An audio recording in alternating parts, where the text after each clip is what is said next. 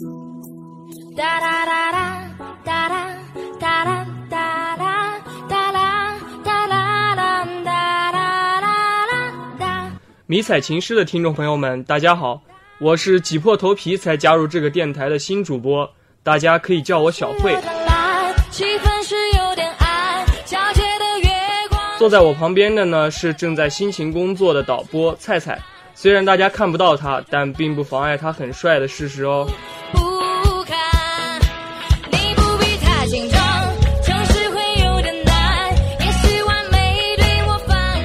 我喜欢交朋友，如果你喜欢士兵突击，喜欢新疆男篮，喜欢超自然现象，喜欢许巍的歌，令维的文，那么我们一定能愉快的玩耍。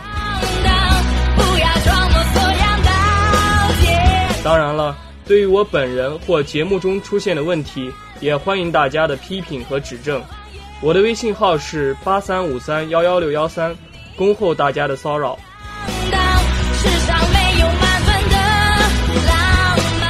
废话就说到这儿，让我们的初识从下面这篇文章开始吧。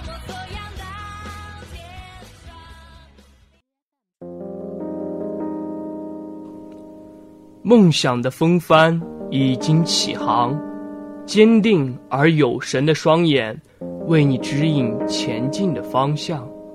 纵有大山的阻挡，也无法使我们改变航向，因为点点红杜鹃就是我们远航的灯塔。这是陈大贵生前的诗作，《心灵的梦想》。而会前行，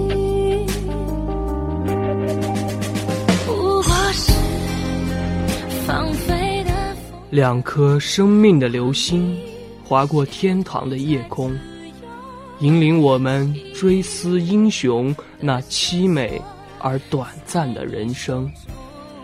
第二炮兵摩旅羌族排长陈大贵和藏族妻子杨欢，在结婚仅仅九十八天后，在五幺二特大地震中，为抢救十一名群众的生命，永远的离开了我们。羌藏连理，大爱无华，英雄不朽。是条船，如果你是大海，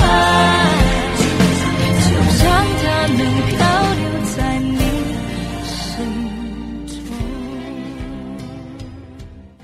编外村支书。陈大贵家住北川羌族自治县雷鼓镇陈山村。这个盛产美丽传说的羌乡，因为资源的匮乏和生产方式的落后，祖祖辈辈都过着靠天吃饭的日子。二零零六年秋天，陈山村遇上大旱，水稻面临减产绝收，村民心急如焚。正在休假的陈大贵没有在家好好待过一天，常常往返数十里，在崎岖的山路上来回奔波。不久，一份详细的引水渠施工作业图交到了村主任桂平帮手中。在陈大贵的带领下，一个连接两公里外岩洞的引水渠很快开挖了。陈大贵手磨破了。肩脱皮了，乡亲们看在眼里，疼在心里。大贵，你指挥就行了，累活苦活让我们干吧。陈大贵却一刻也没闲着，笑着回话：“地里的稻子可比我辛苦多了。”终于，水渠通了，水进田了，水稻活了。村民笑了，人在部队，心系家乡。陈大贵到哪里都不会忘记自己的根。他每次回家都和村主任、书记一起商量着怎样让村子早日致富。为此，村民给他起了个雅号——编外村支书。母校等你回来。陈大贵有个读研梦。母校第二炮兵工程大学的老师和同学们都认为，论能力，陈大贵考上研究生应该不成问题。未能圆梦，是因为在他的利益排序中，组织的利益总是排在个人前面，别人的利益总是排在自己前面。二零零四年。他正忙着与大家一起复习备考，学员队接到了训练新生的任务，派谁去？就在队领导感到为难的时候，他第一个主动报名。那段时间，他白天组织训练，晚上辅导新生，压根儿就没时间好好复习。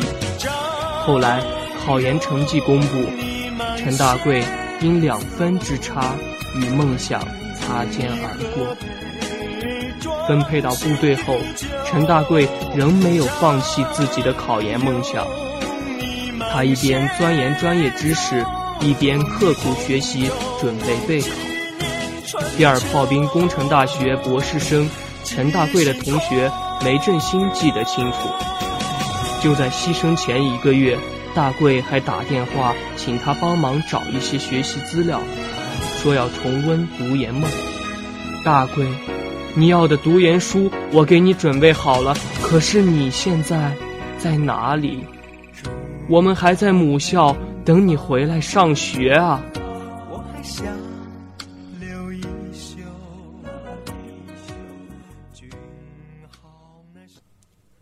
开着铲车接新娘，司军江，某旅副参谋长。时任陈大贵所在营营长，正是婚礼的主婚人。司军江给大贵下了死命令：婚期不能再推了，你任务重，就把小杨接到部队来，我给你们主婚。就这样，北川山路上多了一行深深浅浅的脚印。面对那场罕见的特大冰雪灾害。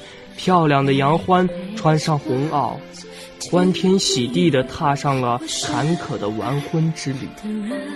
好不容易到了驻地附近，电话不通，公路不通。想想别人花前月下，自己和情郎咫尺天涯，杨欢忍不住大哭了一场。结婚好难啊！然而。再难也没有让这位淳朴善良的姑娘动摇，哪怕是此前大贵因工作而三推婚期。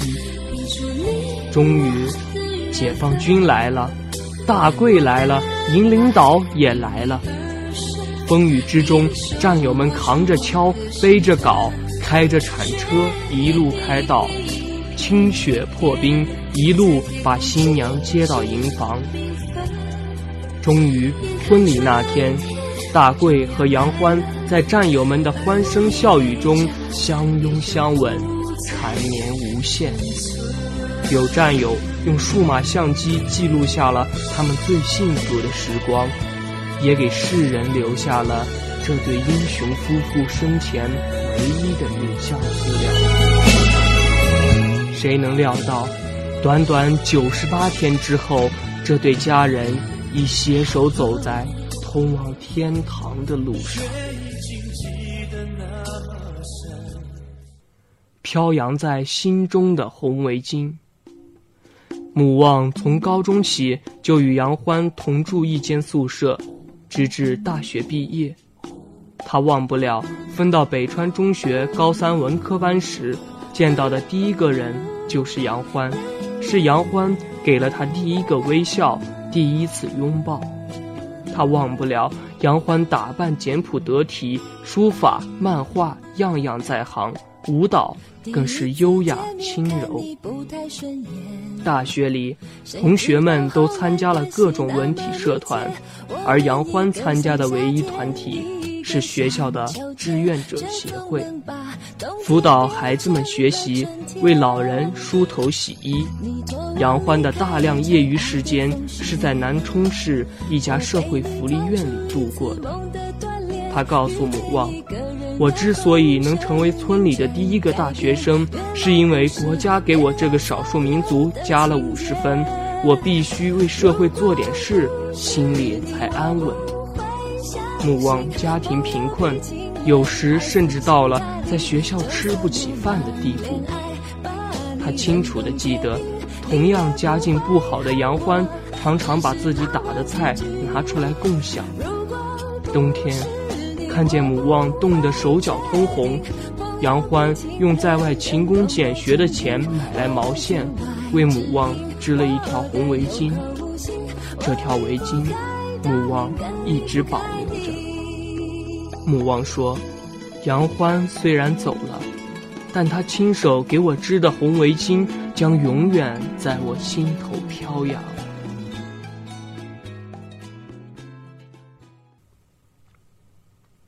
嫁给当兵的，准没错。年初一，杨欢的父亲杨振贵来到女儿女婿牺牲的陈山村。老人给大贵倒满了一杯佳酿烈酒。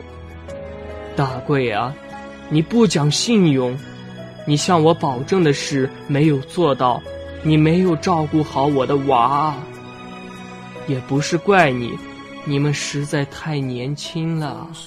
老人直到女儿和女婿牺牲前二十三天，才第一次见到大贵。你这个女娃都结婚了，也不让我见一下女婿长得啥样子。每当老人这样抱怨，杨欢总爱开玩笑：“他忙得连结婚的时间都没有，哪有机会见你呀？”但是。这位大半辈子没有走出过大山的老人知道，女儿嫁给军人准没错。当兵的心肠好，老人在乡亲们面前很自豪。二零零八年四月二十二日，是杨振贵最开心的日子。那天，让老人望眼欲穿的大贵，终于来了。杀鸡、烧腊肉，还有酒，高浓度的佳酿酒，一瓶酒，一人半斤。一位父亲和一名军人，以烈酒为戒，完成了亲情与爱情的交接。大贵郑重许诺：“我这辈子只爱杨欢一个人，我一定照顾好杨欢，我俩会好好孝敬你。”陈大贵没能履行对老人的承诺，但他履行了一名军人的光荣使命。